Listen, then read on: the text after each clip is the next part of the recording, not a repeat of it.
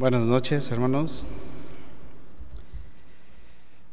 Haciendo compromisos delante de Dios, pero ¿qué abarca mi compromiso? El tema de esta noche es como quien ha sido santificado, no contaminarse. En el capítulo 1, capítulo 1 del profeta Daniel, del libro de Daniel, leemos que hubo en la antigüedad un joven que junto con tres hermanos suyos de raza sufrieron las consecuencias del pecado de Israel. Ellos, junto con el pueblo, fueron llevados cautivos a un país con diferentes costumbres, diferente cultura, diferente lengua, diferente credo, muy diferente al establecido por el Dios verdadero. Estos jóvenes, por sus características que destacaban en ellos, eran fuertes aspirantes a ocupar no solo un lugar en la mejor universidad o tecnológico del momento, sino que con base en sus aptitudes y su desenvolvimiento, podrían estar delante del rey en el palacio. Tendrían la oportunidad de estar en un lugar de privilegio que solo era alcanzable para un número reducido de personas. Nabucodonosor, rey de Babilonia, Dice la escritura que ordenó al jefe de los eunucos que seleccionara de entre los hijos de Israel del linaje de los príncipes a muchachos en quienes no tuvieran tacha alguna, que fueran de buen parecer, que estuvieran enseñados en toda sabiduría, sabios en ciencia y de buen entendimiento, e idóneos para estar en el palacio del rey, con un propósito, que les fueran enseñadas las letras y la lengua de los caldeos, además de que podrían participar de los manjares del rey y del vino que él bebía. Todo esto durante un periodo de tres años para que al término de ese periodo fueran presentados delante de él y al ser evaluados, ponerlos en alguno de los puestos del reino. La Biblia menciona solamente a Daniel, a Ananías, Misael y Azarías todos ellos descendientes de la tribu de Judá. Como parte del dominio y autoridad que ejercía Babilonia a sus ahora súbditos, les cambiaron los nombres. Su proceso de instrucción o capacitación en las escuelas de educación superior Sería lo que hoy llamaríamos seis semestres o nueve cuatrimestres en el mejor campus del extranjero y del mundo, con una beca completa. No tenían que preocuparse por el hospedaje ni el alimento. Su única responsabilidad era enfocarse en sus estudios y para que no tuvieran excusa de que no tenían para comer o solo les alcanzaría para hacer una comida al día, el sustento correría a cargo del reino. ¿Quién podría rehusarse a esa oportunidad? Para algunos parecería que no eran esclavos, como que algo no cuadraba. Es más, ni parecía que estuvieran siendo humillados. Se supone que eran prisioneros, pero algo se venía de una manera muy sutil. Los iban a babilonizar. Es decir, que empezaran a incorporarse, a adaptarse y a aprender a todo lo relacionado con el país ahora donde se encontraban. Para ellos representaba la oportunidad de no pasar por la misma situación que sus familiares o sus paisanos. Techo, comida, bebida, estudios. Es decir,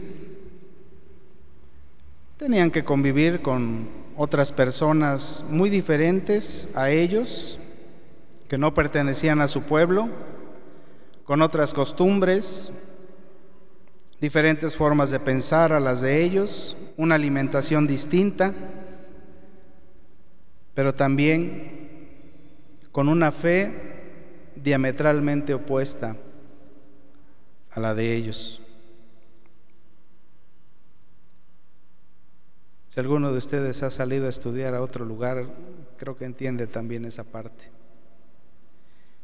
Para algunos sería una novedad una oportunidad para conocer cosas nuevas, distintas, salir de lo mismo de siempre, conocer otra cultura, otra idiosincrasia, estar a la moda, ser o saber lo que tal vez muy dentro de su corazón anhelaban, porque ya sea que habían escuchado o habían visto en otros cómo era la vida afuera de sus cuatro paredes, de su ciudad, de su estado, tal vez de su país. Además, podrían hacer lo que no les estaba permitido hacer, pero querían hacerlo. Aunado a que esto implicaba también que podrían superarse en unos o en muchos aspectos. Pero tal vez para otros era un dilema. Les preocupaba o angustiaba el estar fuera de su hogar, de su familia, de sus costumbres y creencias, llegar a un punto en que podría estar en riesgo su identidad, su fe, sus convicciones. Llegarían a un punto donde tendrían que decidir si deberían de modificarlas o en su caso defenderlas y mantener una postura de que yo no quiero participar de eso que ustedes hacen. ¿Qué hacer? Si se negaban, podrían sufrir las consecuencias de haber rechazado la oferta del rey. ¿Y quién quiere sufrir por no hacer algo que aparentemente tiene algo de bueno y que pareciera que es inofensivo, que no hace daño? que tal vez es por un poco de tiempo. Total, nadie lo verá. Me pongo de acuerdo con mis compañeros y de aquí no sale. Además, se justifica porque si no lo hago, mi trabajo, mis estudios, mi futuro, incluso mi vida está en riesgo. Tal vez si las condiciones fueran distintas para estos jóvenes israelitas, escucharían voces como es una oportunidad y esas solo se dan una sola vez en la vida. Yo en tu lugar no lo pensaría dos veces. Éntrale. Si no te gusta, pues después te escapas, lo dejas y asunto arreglado. ¿Cuántos no quisieran tener la oportunidad que tú tienes? A mí si me dijeran vas a gozar de estos privilegios y el único requisito con el que tienes que cumplir es probar o hacer algo que puede ir en contra de tu fe, principios, valores, pues solo es por tres años. Es temporal. Es el precio que hay que pagar por superarse, para no estancarse, para no ser de los perdedores, para salir de la pobreza. para no sufrir. Ante una situación que compromete lo que se es y lo que se cree, la primera enseñanza que nos da el joven Daniel, ¿cuál es? Versículo 8 del capítulo 1 de Daniel. Y Daniel propuso en su corazón no contaminarse con la porción de la comida del rey ni con el vino que él bebía. ¿Cuál es la segunda enseñanza? Sigue diciendo el mismo versículo. Pidió, por tanto, al jefe de los eunucos que no se le obligase a contaminarse. La primera parte del versículo nos habla de decisión, convicción y algo que no les gusta mucho es escuchar, compromiso. La segunda nos habla de seguridad y valentía. Al final de cuentas, la decisión siempre va a ser personal. Nadie puede decir me obligaron, me presionaron, me amenazaron. Es que si no lo hago, todos nos enfrentamos a situaciones en las que tendremos que decidir si participamos o hacemos o dejamos de hacer aquella oferta que nos presenta cualquier rey de este siglo. El rey del deporte, el rey de la economía, el rey de la actuación, el de la música, el de los influencers, el de la tecnología, el entretenimiento, la comedia, el, de la popularidad, el de los mejores catadores de comidas y bebidas, el de los profesionistas. La lista es larga. ¿Quién es tu rey hoy?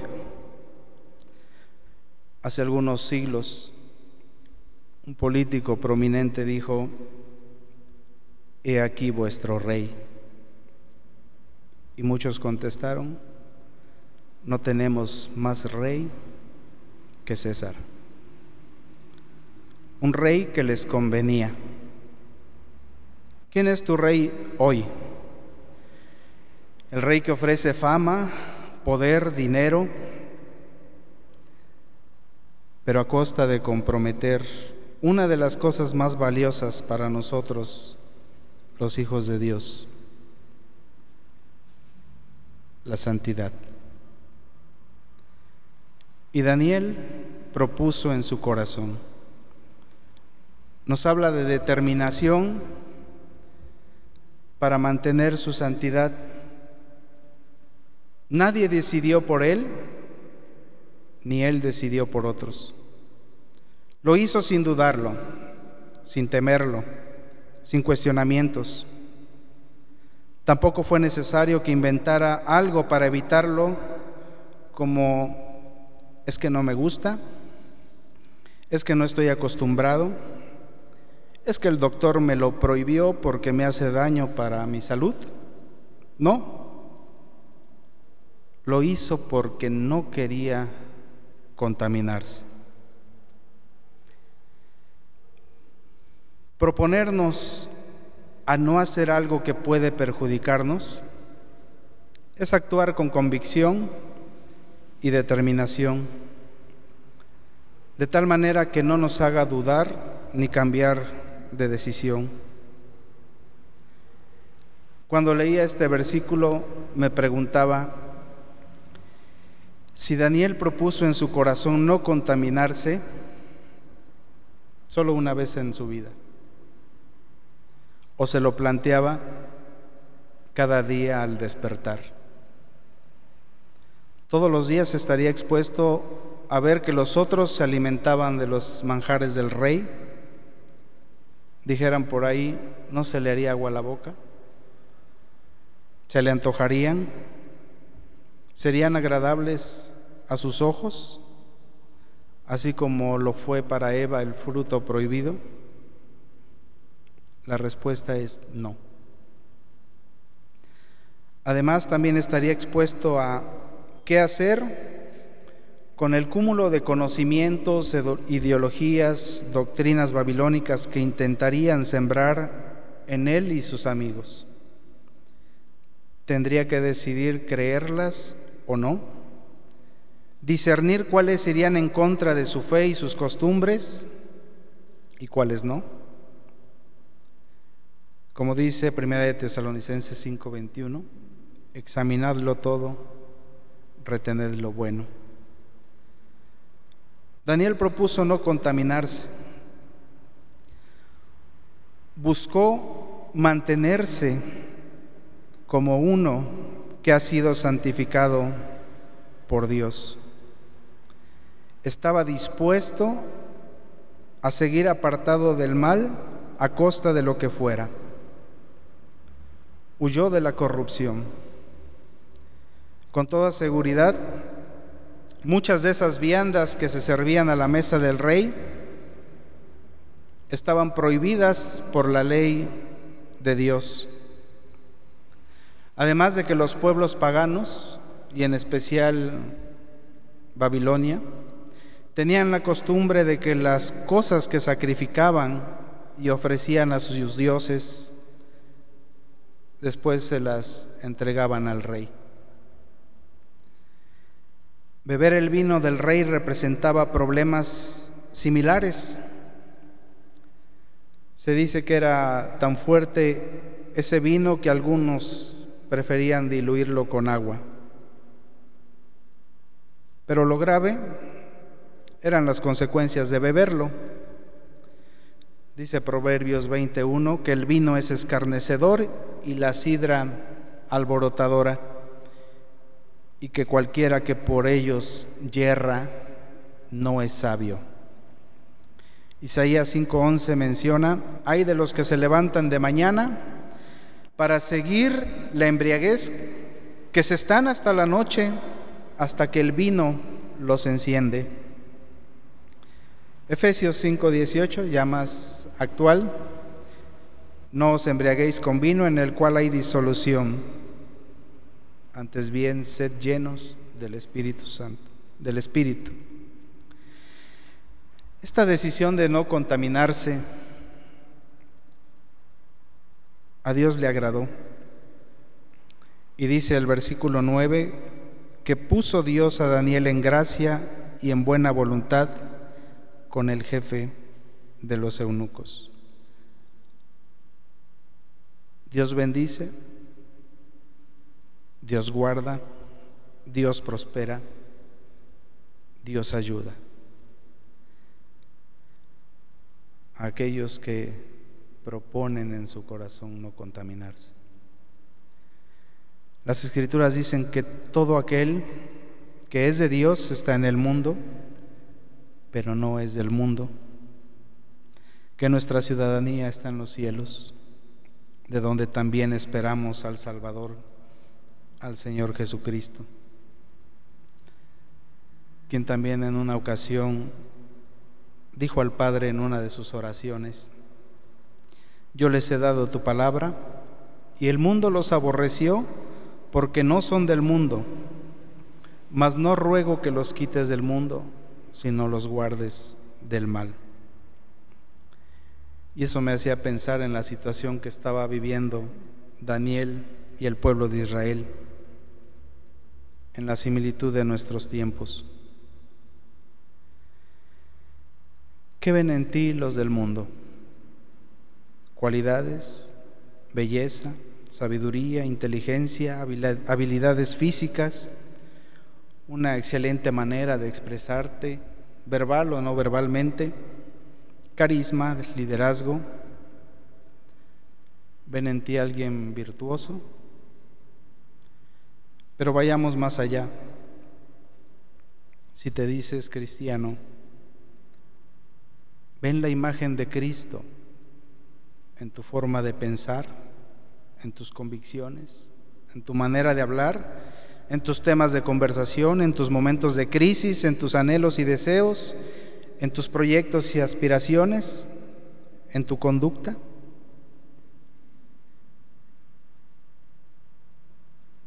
¿De qué te alimentas? El Señor Jesús dijo en una ocasión, yo soy el pan de vida, el que a mí viene no tendrá hambre y el que en mí cree no tendrá sed jamás, Juan 6:35. Y en otra dijo, el que bebiere del agua que yo le daré, no tendrá sed jamás. ¿Cuál es nuestra comida y nuestra bebida espiritual para no contaminarnos? ¿Ya fuiste santificado? ¿Cuál es tu compromiso con Dios, con tu Salvador, con tu Señor? Dice Primera de Pedro capítulo 1, versículos 14 y 15. Como hijos obedientes, no os conforméis a los deseos que antes teníais estando en vuestra ignorancia, sino como aquel que os llamó es santo, sed también vosotros santos en toda, en toda vuestra manera de vivir. Hay un peligro conformarnos a este siglo, hacernos a su forma, es decir, sucumbir a las fuerzas que nos rodean y acabar siendo semejantes al mundo y no a la imagen de Cristo. El apóstol Pedro continúa expresando la razón de esta demanda. Porque escrito está, Sed santos porque yo soy santo.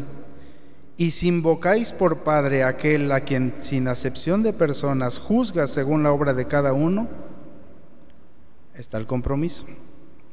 Conducíos en temor todo el tiempo de vuestra peregrinación. Es durante nuestra peregrinación en esta tierra que hemos de manifestar a Cristo en nosotros y que por su gracia somos santos como nuestro Padre es santo. Para cumplir con este compromiso hay unas órdenes y consejos en las Escrituras.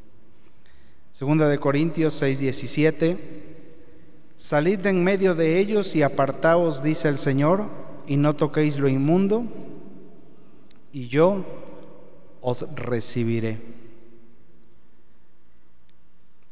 Este versículo muestra tres acciones que son nuestras y una promesa de Dios. Salid en medio de ellos, una acción mía que debe ser visible a todos. Si quiero guardar mi santidad, no debo andar en lugares donde puedo manchar mis vestidos o cambiar mi manera de ser. Apartaos necesito levantar un muro de total separación sin puerta de comunicación porque soy propiedad de Dios y lo que está allá afuera de ese muro es del mundo, de Satanás. No toquéis lo inmundo. Debo salir sin traer conmigo costumbres, hábitos y anhelos del mundo una ruptura total. No debe haber ni la más mínima posibilidad de que algo de mi ayer regrese y manche mi nueva vida en Cristo. Y la promesa del Señor, y yo os recibiré. Esta acción de Dios es la indispensable para no caer otra vez en el ayer de donde salimos. Pero no nos engañemos, Dios no nos recibirá si no hacemos las tres primeras acciones. Dice Hebreos capítulo 12, versículo 14, seguid la paz con todos y la santidad, sin la cual nadie verá a Dios. Sin duda que en nuestro peregrinar se nos va a querer pegar el polvo del camino. Pero para esto, hermanos, tengamos presente segunda de Corintios capítulo 7, versículo 1.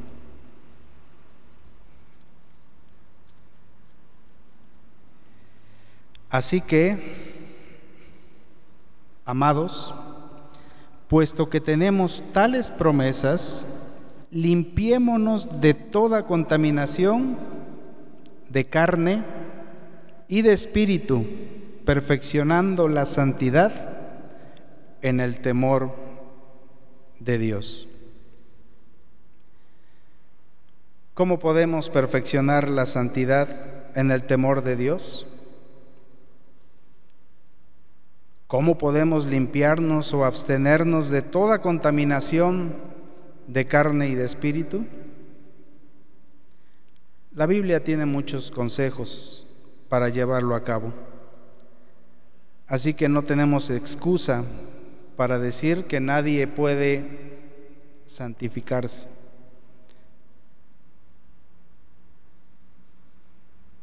El Señor dejó escrito en Apocalipsis capítulo 22, y el que es santo, santifíquese todavía. ¿Qué es aquello que debemos evitar en nuestra carne y en nuestro espíritu?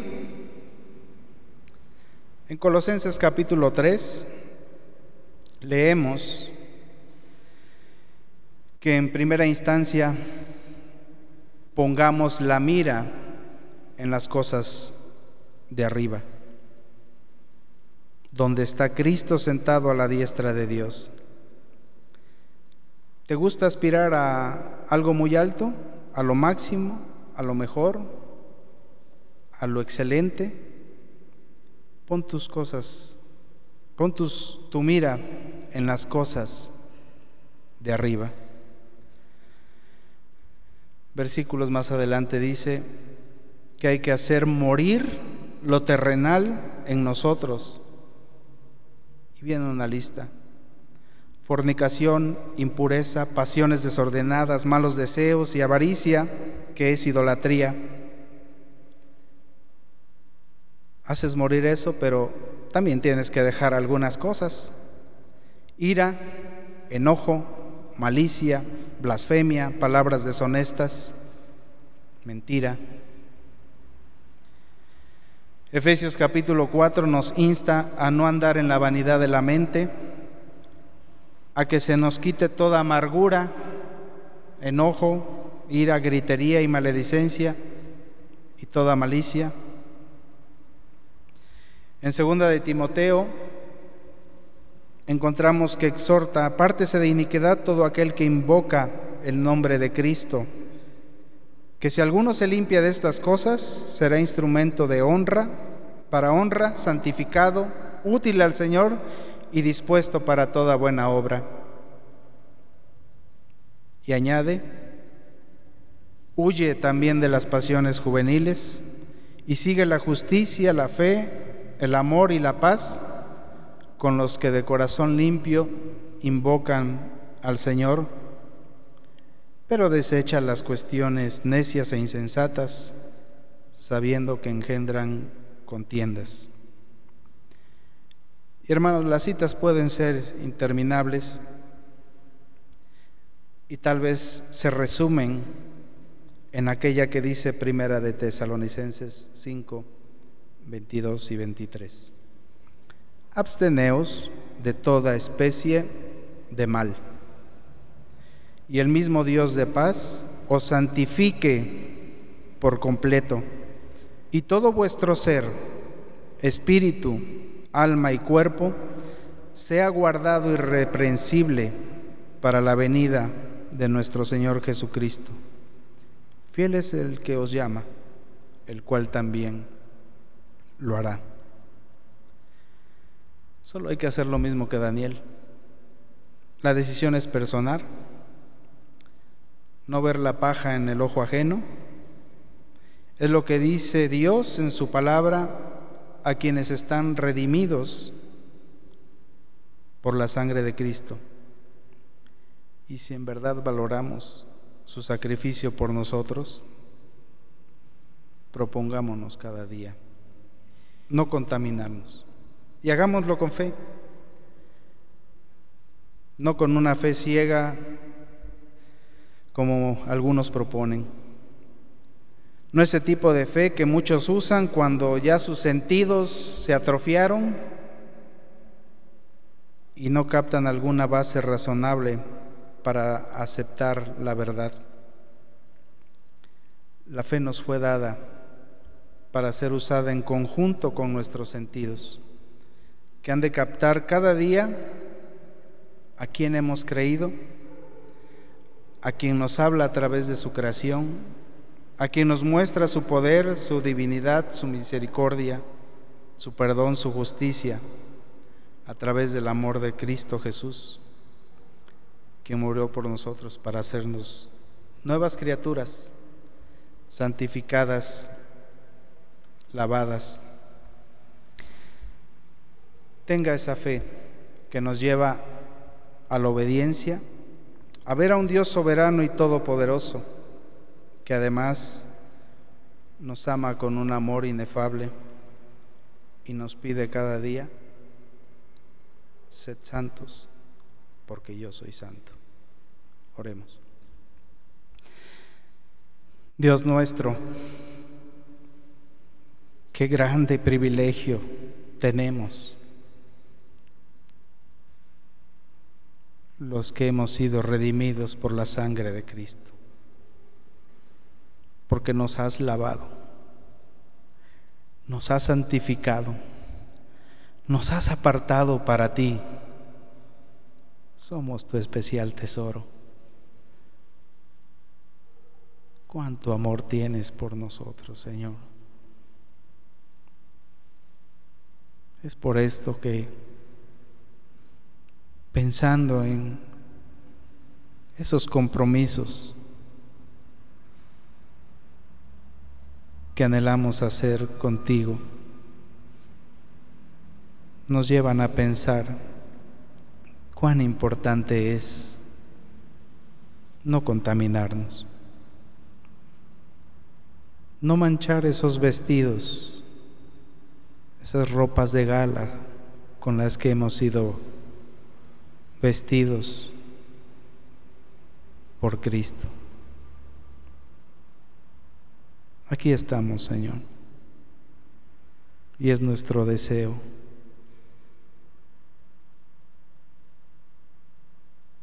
Conducirnos como quienes han sido santificados.